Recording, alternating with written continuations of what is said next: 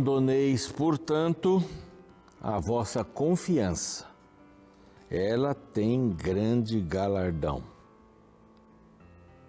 A confiança e a esperança, aliás, a esperança mantém os olhos para o alto. E o texto diz: Não abandoneis, portanto, a vossa confiança, ela tem galardão, ela tem consequências positivas, ela tem bons resultados. Essa é a palavra de Paulo aos Hebreus 10, versículo 35. 10, 35. É a palavra de Deus aqui para a gente hoje. Vamos manter a confiança. Aliás, é esse o tema desses capítulos que nós estamos estudando de Isaías. Confiança. Confiança em Deus. Não tem confiança em Deus, não tem mais nada nesse mundo. Tá? Não tem mais sentido nenhum. Não tem confiança em Deus aí são meus caminhos. A confiança em Deus tem galardão, tem um resultado. Você pode não estar vendo hoje o resultado. Tem confiança no Senhor e você acha, como muitos, que agora vai vir a resposta. Eu confio no Senhor, Ele vai me arrumar um trabalho. Vou fazer essa entrevista, mas outra pessoa é colocada. Aí você diz assim: ah, Deus não gosta de mim, Deus. Não. O galardão é espiritual. Confie no Senhor que o galardão é espiritual. Você pode ter alguns presentes na vida, mas o galardão vem do Senhor. Essa é a palavra do Senhor e este é o programa Reavivados por Sua Palavra aqui da TV Novo Tempo. Nós estamos felizes em nos encontrarmos todos os dias na TV às seis da manhã, às onze e meia da noite e às três da madrugada. Aí fecha o ciclo para o próximo capítulo.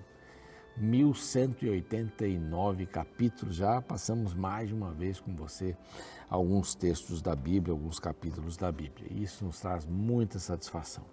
Nós estamos no YouTube também, o nosso canal é Reavivados por Sua Palavra NT. Lá você pode encontrar toda a Bíblia gravada. Vai ser uma satisfação recebê-lo ali, é uma família, sabe? O YouTube é uma família do Reavivados. As pessoas pedem orações, oram umas pelas outras nos incentivam aqui na TV, palavras de ânimo, de verdade mesmo. E também um puxão de orelha em algum momento, uma sugestão. Você é muito bem-vindo, a gente adora isso. Tá bom? Então não se esqueça de se inscrever no canal no YouTube Revivados por Sua Palavra NT. Também estamos no NT Play, estamos no Deezer, no Spotify, para poder servir você de todas as maneiras em todas as plataformas. Nós queremos dizer que este programa e os outros e todo o envolvimento da Novo Tempo tem que ver com os Anjos da Esperança, um grupo de pessoas que está nos apoiando com suas doações para pregarmos o Evangelho em português e espanhol para todo mundo. Tá? Esse é um grupo especialíssimo. Se você quiser fazer parte desse grupo, olha, vamos deixar aqui um WhatsApp para você entrar em contato, tá bom? E graças a eles e também à Rede Novo Tempo, estamos oferecendo para você essa revista sensacional, Super Lupa, A Volta ao Mundo em Sete Dias. Vai falar sobre a criação, olha, todo ilustrado. Ele vai falar sobre a criação, ele vai falar sobre os dias da criação. Tem alguns joguinhos aqui dentro também, é muito bacana, muito bacana mesmo. E conta a criação, depois vai aplicando aí com histórias da vida histórias que poderiam ter acontecido, né? É, peça aqui pelo WhatsApp que aparece, não é o mesmo. Neste WhatsApp você pode pedir. Quero a revistinha Super Lupa. Pronto.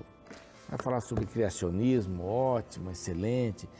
E guarde esse número para passar para os seus amigos, suas amigas também, para que eles possam fazer esse mesmo pedido.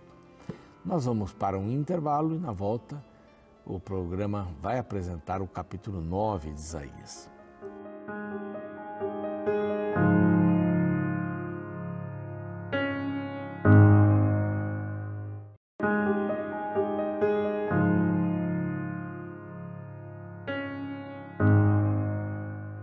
Muito bem, já estamos de volta com o programa Reavivados por Sua Palavra, aqui da TV Novo Tempo, capítulo 9, mas há um bloco bem grande, do 7 até o 12, quando as acusações de Deus vão na direção dos líderes, dos líderes, dos reis, que fizeram alianças erradas. A aliança que Deus queria que esses reis fizessem aqui, especialmente Acás, era, era uma aliança com ele. Você imaginou um rei fazendo aliança com Deus e o povo sabendo disso, como vários fizeram, e aconteceu, aconteceram coisas lindas, maravilhosas. Mas a aliança que ele faz primeiro, Acas faz com a Assíria para combater Síria e Israel. Primeiro esses dois queriam que Judá estivesse junto com eles para poder fazer frente à Assíria, uma máquina de guerra tremenda, só vivia disso tinha suas estratégias, armas incríveis, mas Acas preferiu fazer uma aliança com é, a, a Síria. A Síria derrotaria tanto é, a Síria de Damasco né, e é, Israel, Samaria, traria um caos tremendo e essa aliança do rei Acaz não duraria com a Assíria. E aqui nesses capítulos todos a gente vê isso aí. A gente vê que ela não duraria. O certo seria esse povo estar ligado a Deus. Então nós falamos aqui já em programas anteriores, eu repito, que com quem você está fazendo sua aliança? Com o que? Às vezes é alguma coisa até inanimada. Com o que você está fazendo essa aliança? Na primeira parte, capítulo 7, Emanuel, mensagem de esperança. Então, o rei deveria entender, olha, vou dar um sinal, vai nascer uma criança né, de uma virgem, que era, que era a esposa de Isaías, vai nascer uma criança. Então, essa criança ela vai, vai ser desmamada, ela vai falar, e, e, aqui até uma comparação do período que ela fala com a destruição aqui de, de da Síria e de Israel, né? Mas vocês estão estão pensando que a Síria vai parar? Não vai parar, não. Façam aliança com eles, eles vão se voltar ainda contra vocês. E vão fazer um cerco, como houve lá o cerco. E a batalha de 701 acabou sendo favorável para Israel, mas porque Deus atuou. Porque Deus atuou. Eles sabiam fazer um cerco. Aí nós vimos ontem o aviso de julgamento, né? Por que escolher uma inundação ao invés de um rio tranquilo? É o que eles estavam fazendo. Escolher uma armadilha em vez de um santuário. Escolher as trevas ao invés da luz. Aí eu, eu fico assim, como é que você você e eu podemos escolher as trevas em vez da luz. Esses dias aí, muita chuva e tal, acabou a luz, acabou a energia elétrica no nosso prédio, no prédio da frente e tal. Então não dá para viver sem luz. Não dá para viver. Não tem, não tem cabimento. Aí você escolhe as trevas para viver sem luz. E agora vem o capítulo 9, que é um bloco também, um subbloco, que é um nome Sear Jazub, uma promessa de misericórdia. Vai do 9 até o 11, verso 6. Uma promessa de misericórdia. Deus tem duas mãos. Uma das mãos de Deus é a graça. Ele me dá o que eu não mereço. E a outra mão é a mão da misericórdia. Misericórdia é quando ele tira o que eu mereço. Isso sim. Então aqui vai falar sobre misericórdia. Misericórdia. É? é um, é um termo, termo, tema importantíssimo, promessa de misericórdia. Quer dizer, gente, será que a gente não pode mudar o caminho? Se mudar o caminho, a gente vai ter consequências diferentes. Então, se você aceita a Deus, você tem um caminho. Você vai ter consequências boas, espirituais, sem dúvida nenhuma. Perder o emprego, ter algum problema de perseguição, isso, isso aí é, é o que vem na vida o tempo inteiro. Mas o resultado é positivo. Bom, o Senhor prometeu um redentor para Israel. Mas para a terra que estava aflita não continuará a obscuridade. Parece que ele está terminando o capítulo anterior que fala de trevas, né? Mas para a terra que estava aflita não continuará a obscuridade. Por quê? Porque Deus, Deus vai fazer alguma coisa. Ele fala aqui que Zebulon e Naftali né, foram os, os primeiros a, a buscar essa, é, esse contato desprezível. Né? Aqui fala que tornará, tornará glorioso o caminho do mar, além do Jordão, Galiléia dos gentios. Bom, a promessa vai passar pela Galiléia. Jesus passou pela Galiléia. Essa é uma promessa muito legal. O povo que andava nas trevas viu grande luz. Paulo fala isso, primeiro capítulo. A luz do Evangelho. Ver e tocar e ser orientado pela luz do Evangelho. Pela luz do Evangelho. Para nós é a segunda vinda, né? Segunda vinda, tão esperada, luz completa, plena. Mas a segunda promessa aqui de misericórdia é o aumento da alegria. Então, tens multiplicado este povo a alegria aumentou. Eles estão com alegria na, na ceifa e como exultam quando repartem os, os despojos de guerra ou sei lá, de outra coisa, mas há muita alegria. Então a primeira é a promessa: vai ter grande luz.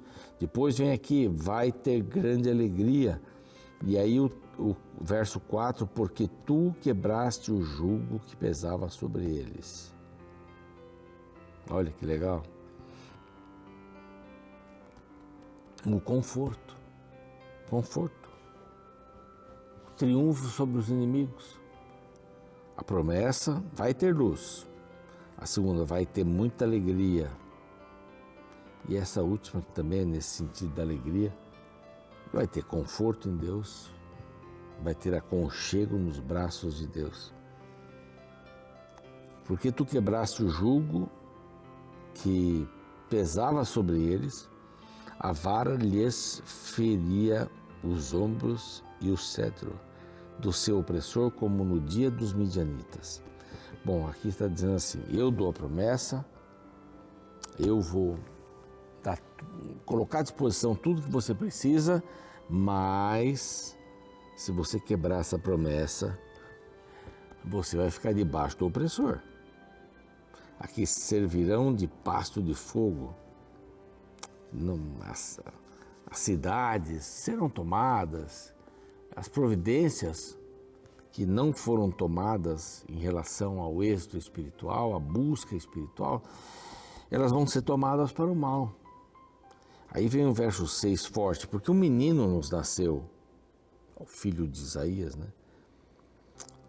Um filho se nos deu, o governo está sobre seus ombros e o seu nome será maravilhoso, conselheiro, Deus forte, Pai da eternidade, príncipe da paz. Então, essa é a redenção, redenção completa, é receber do Senhor, não é? A promessa de que nascerá um filho para os dias atuais, para, para os dias da época, isso significava muito. Quer dizer, rei Acás vai nascer um filho, de fato, um filho de Isaías, vai nascer um outro filho. Os filhos de Isaías eram exemplos para o povo.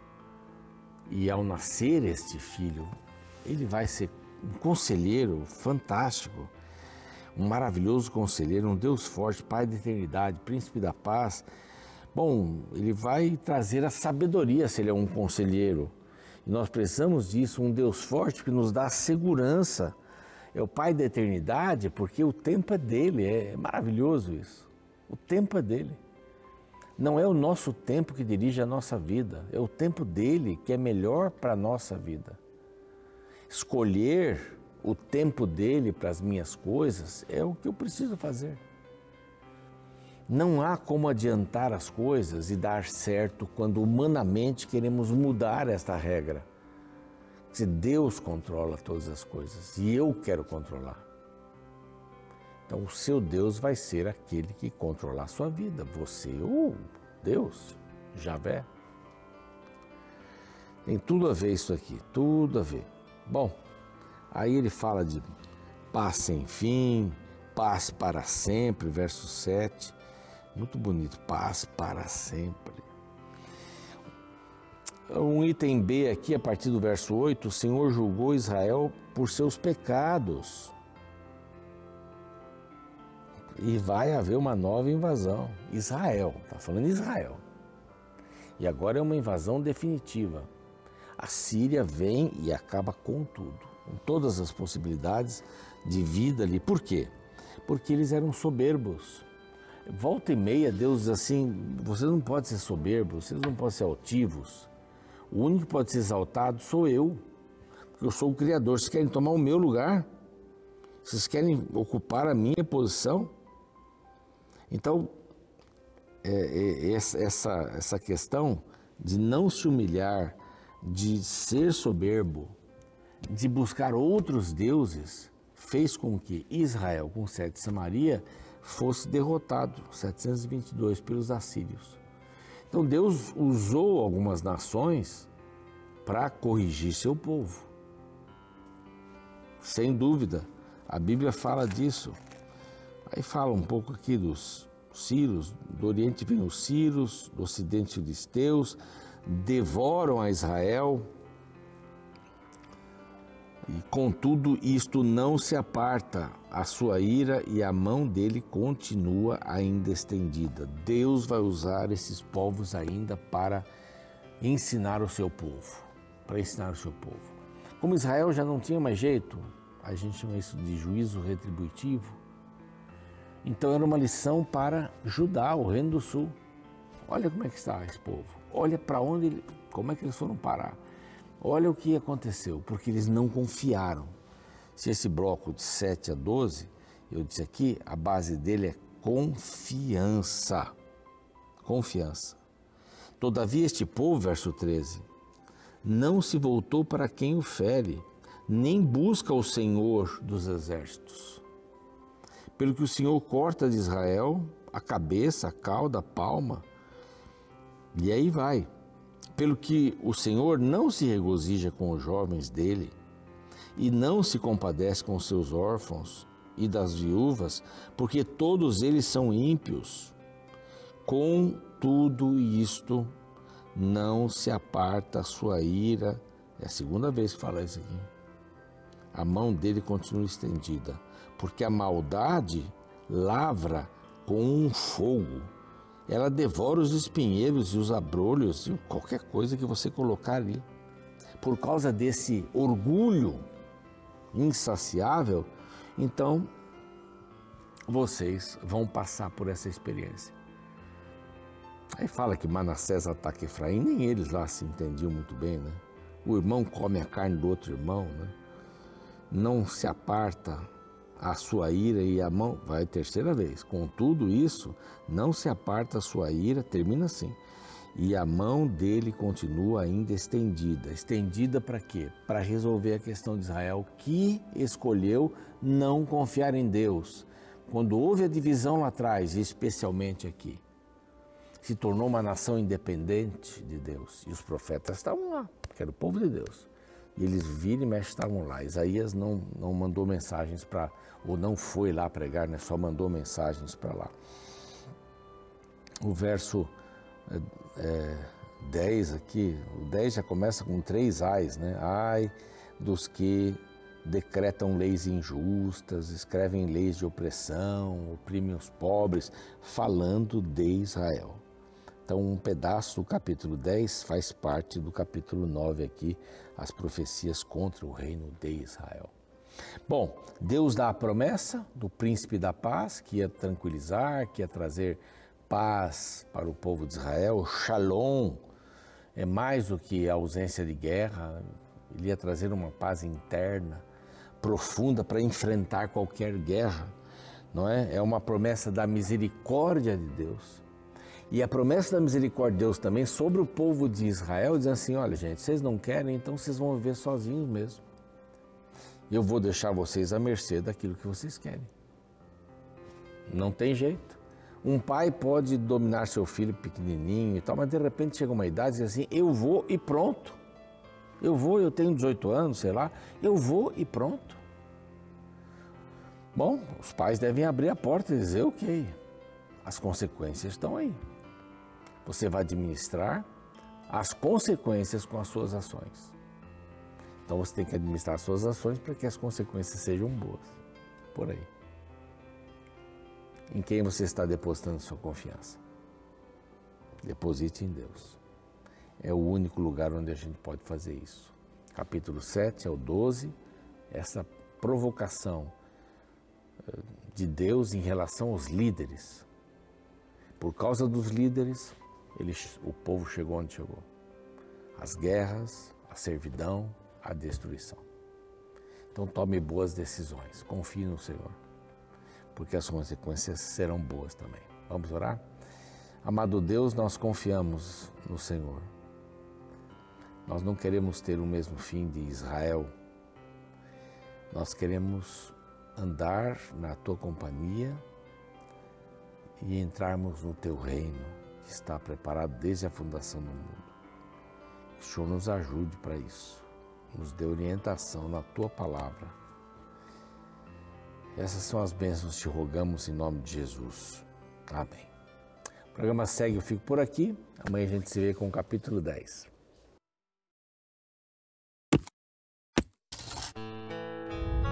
Deixe iniciar te fazendo uma pergunta. Como as pessoas ficam quando você chega no lugar onde elas estão? Quando o assunto é gerenciamento de pessoas, dizem que uma grande diferença entre o líder e o chefe está na reação que há em sua chegada. Enquanto que a chegada do chefe é sinônimo de medo e apreensão, o líder, quando chega, traz alegria e felicidade. Ao passo que o chefe faz com que o clima fique pesado e negativo, o líder distribui leveza e confiança por onde passa. Então, quer saber se você é um líder ou um chefe? Basta observar como a sua presença afeta o lugar onde você está, positivamente ou negativamente. No capítulo 9 do livro de Isaías, encontramos uma profecia vinda de um líder que resgataria a nação do declínio. O verso 2 se refere a ele nas seguintes palavras: O povo que andava em trevas viu grande luz, e aos que viviam na região da sombra da morte, resplandeceu-lhes a luz. Percebe? Um líder, quando chega, traz luz. Esta é uma metáfora para se referir a pessoas que trazem solução e não problemas, pessoas que trazem direção e não perdição pessoas que trazem paz e não perturbação. No verso 6, o profeta continua a descrever as qualidades deste líder. Porque o menino vos nasceu, um filho se nos deu, o governo está sob seus ombros, e o seu nome será maravilhoso conselheiro, Deus forte, Pai da eternidade, príncipe da paz. No Novo Testamento, os escritos atribuem o cumprimento máximo desta profecia a Jesus Cristo, o líder por excelência que pisou neste planeta.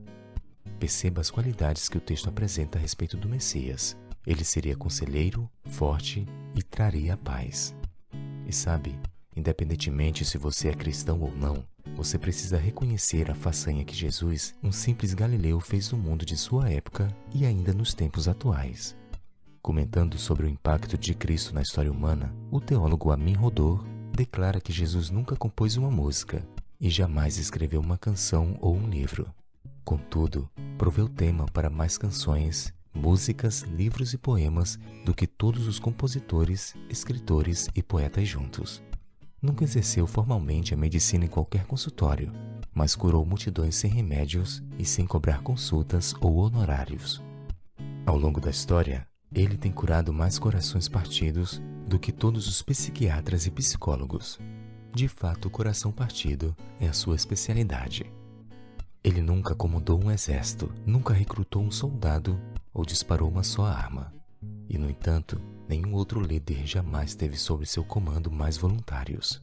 Aos seus pés, mais rebeldes têm depositado suas armas do que sob as ordens de qualquer outro conquistador.